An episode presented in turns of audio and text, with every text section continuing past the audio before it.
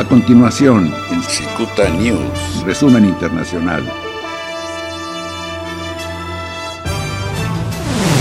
En Estados Unidos, en la ciudad de Minneapolis, la estación de policía donde trabajaban los cuatro agentes involucrados en la muerte de George Floyd fue incendiada la noche del jueves 28 de mayo durante las protestas que se expanden en distintas ciudades del país. La mañana del viernes 29 de mayo, cientos de personas seguían protestando en Minneapolis en el tercer día de protestas. Miembros de la Guardia Nacional, así como de la policía, fueron desplegados en Minneapolis por órdenes del gobernador de Minnesota mientras bomberos apagaban los incendios.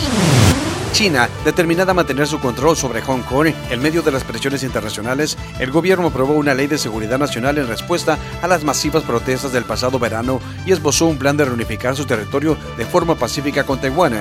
Los legisladores votaron a favor de implementar una nueva ley de seguridad sobre Hong Kong, con 2.878 votos a favor de la ley y 6 abstenciones. En Estados Unidos, el presidente Donald Trump firmó el jueves 28 de mayo una orden ejecutiva que podría dar inicio para que los reguladores federales puedan sancionar empresas como Twitter, Facebook, Google y YouTube por las formas en que controlan y vigilan los contenidos. El mandatario afirma que tomó esa decisión en un intento de eliminar la orientación y control político por parte de esas plataformas digitales, a las que acusa de controladoras y manipuladoras y limita la libertad de expresión. La decisión de Trump se da poco día después de que Twitter aplicara un sistema de verificación en un tuit del presidente. Estamos aquí hoy para defender la libertad de expresión de uno de los mayores peligros, dijo Trump antes de firmar el documento. El reportero de CNN, Omar Jiménez, y su equipo de producción fueron liberados de las instalaciones de seguridad pública del condado de Hennepin en el centro de Minneapolis. Así lo dio a conocer la empresa en sus distintas plataformas de noticias.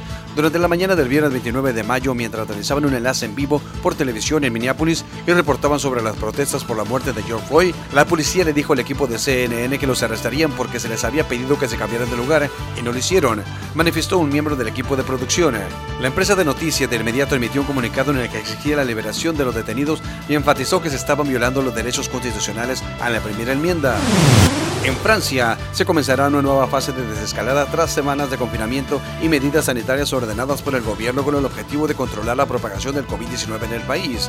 De acuerdo con lo anunciado el 28 de mayo por el primer ministro francés Edouard Philippe, los bares, cafeterías, restaurantes y parques podrán volver a abrir sus puertas al público desde el 2 de junio próximo con el cumplimiento de estrictas medidas de protección. Continúe en sintonía de Secuta News Radio. En breve, más información.